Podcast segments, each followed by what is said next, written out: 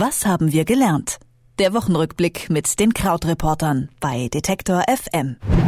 Es ist Freitag. Schon wieder oder endlich, wie man das auch immer sehen mag. Wir hier in der Detektor FM Redaktion haben eine Woche lang Nachrichten gemacht und Sie am Endgerät haben eine Woche lang Nachrichten gehört.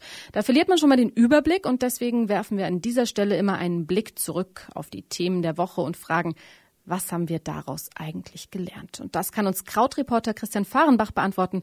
Hallo Christian. Hallo. Gestern hat der Bundestag die Armenien-Resolution verabschiedet, auch wenn Bundeskanzlerin und Außenminister die Abstimmung geschwänzt haben.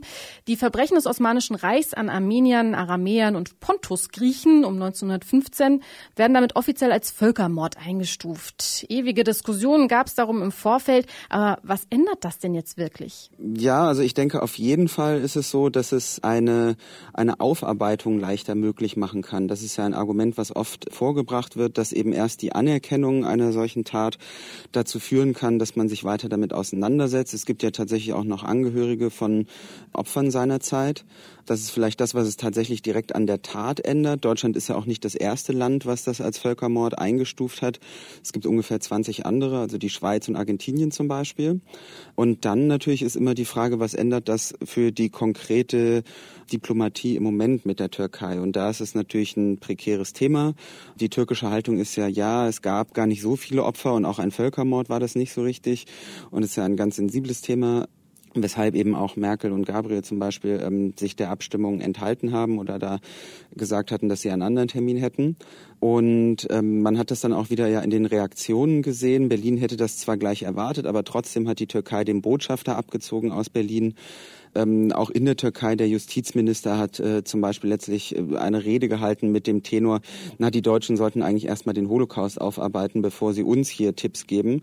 Und vielleicht ist das, das sogar eine berechtigte Frage zu sagen, steht es anderen Ländern zu, oder steht es den einen Ländern zu, den anderen Ländern zu sagen, wie sie ihre Geschichte zu deuten haben? Also ein bisschen zu viel Zeigefinger aus, dein, aus deiner Perspektive? Man könnte das vielleicht wirklich sagen, dass es zu viel Zeigefinger ist. Andererseits natürlich ist es auch einfach eine große Sensibilität und es ist natürlich eher die Mehrheitsmeinung im Moment zu sagen, dass es ein Völkermord war und es sind grauenhafte Taten gewesen. Aber ähm, es bleibt natürlich trotzdem immer die Frage, wie sehr darf man sich da in äh, die Souveränitäten anderer Staaten einmischen.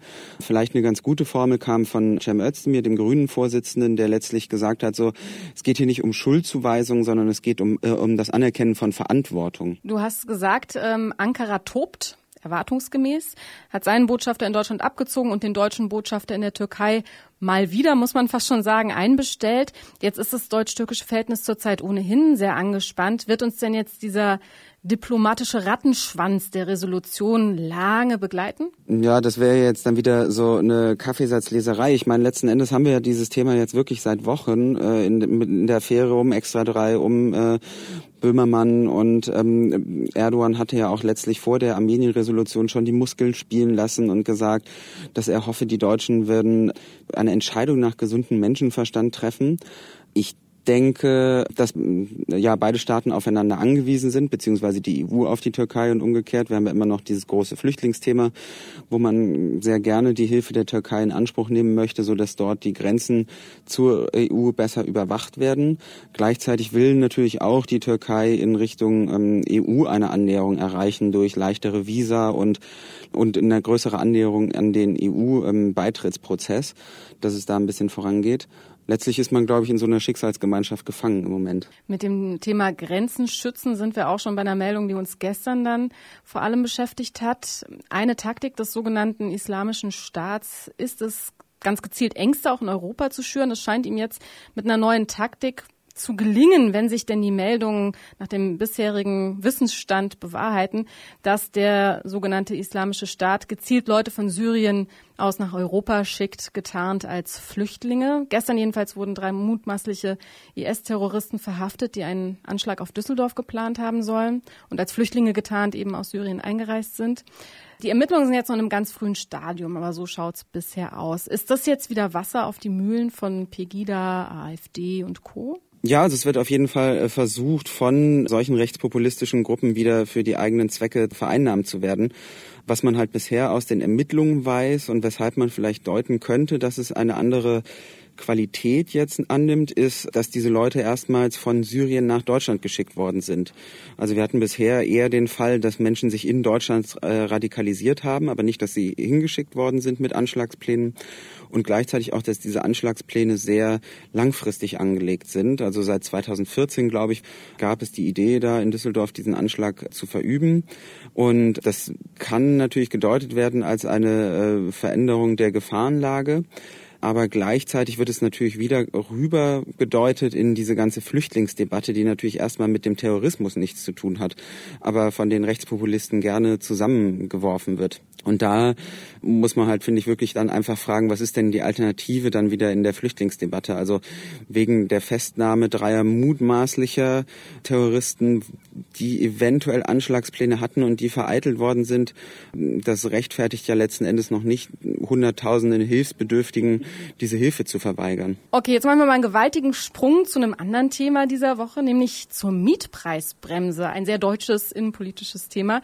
Die wirkt nicht. Also die Mietpreisbremse bremst nicht. Das hat jetzt das Deutsche Institut für Wirtschaft in einer, ich sag mal, Jubiläumsstudie belegt. Seit einem Jahr gibt es die Mietpreisbremse nämlich. Mit dem Fazit, die Geschwindigkeit der Preissteigerung hat nicht abgenommen. War jetzt nicht so wirklich eine echte Überraschungsmeldung, oder? Ja, also ich meine, zum einen muss man natürlich immer sagen, dass das Institut der deutschen Wirtschaft eben auch wirtschaftsnah ist und die haben auch eine, ein Interesse daran, immer eine gewisse Dringlichkeit zu formulieren in diesen Dingen. Also zum Beispiel in dem Fall eine Dringlichkeit, dass es dringend mehr Wohnungen braucht, was wieder der Bauwirtschaft gut tun würde. Also so könnte man das etwas böswillig interpretieren.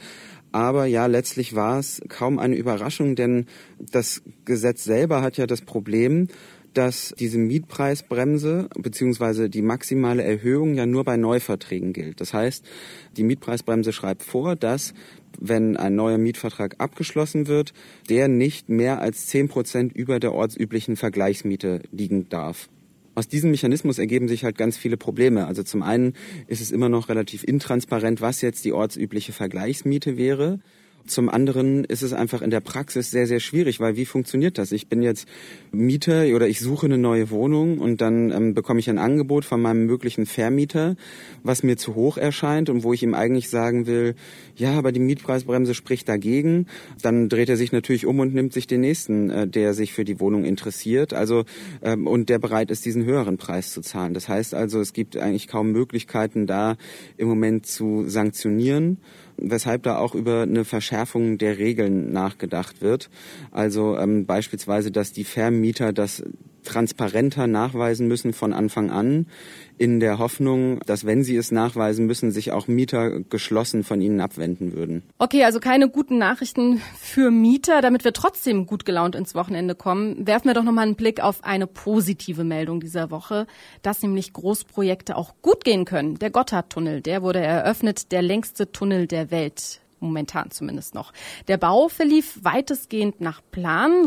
Was können wir denn von den Schweizern also lernen für unsere Großprojekte in Deutschland? Ja, eine Deutung war hier jetzt halt im Laufe der Woche, dass es äh, deshalb so gut gelungen ist, weil dieses Projekt einfach von Anfang an als so nationales Projekt ja, gebrandmarkt wurde, wollte ich, wollte ich jetzt sagen, aber vermarktet wurde vielleicht. Der Gotthardtunnel ist eine nationale Aufgabe. Es ist ja auch ein Tunnel mit einer gewissen Geschichte in dem Land schon. Dadurch wurde eben eine größere Identifikation erzeugt wohl. Vielleicht kann man generell einfach in nationalen Klischees dann von den Schweizern lernen, wie Präzision funktioniert. Das kommt vielleicht noch dazu, aber tatsächlich tatsächlich war das äh, wirklich diese Woche so eine, äh, ein, eines der beeindruckenderen Dinge, dass eben dieser 57 Kilometer lange Tunnel da mit sehr viel Stolz und Brimborium endlich eröffnet wurde. Oder die Basisversion davon. Also wenn das Rezept tatsächlich der Bürgerwille ist und das Bürgerengagement. Ich wohne in Berlin, also wenn es jetzt um den Flughafen BER geht, ob man da noch so viel Motivation zustande kriegt, wage ich jetzt mal kurzerhand zu bezweifeln.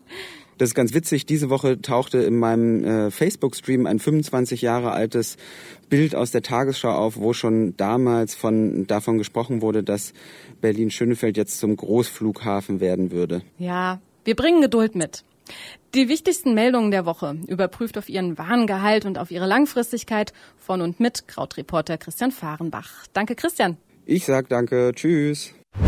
Was haben wir gelernt? Der Wochenrückblick mit den Krautreportern bei Detektor FM.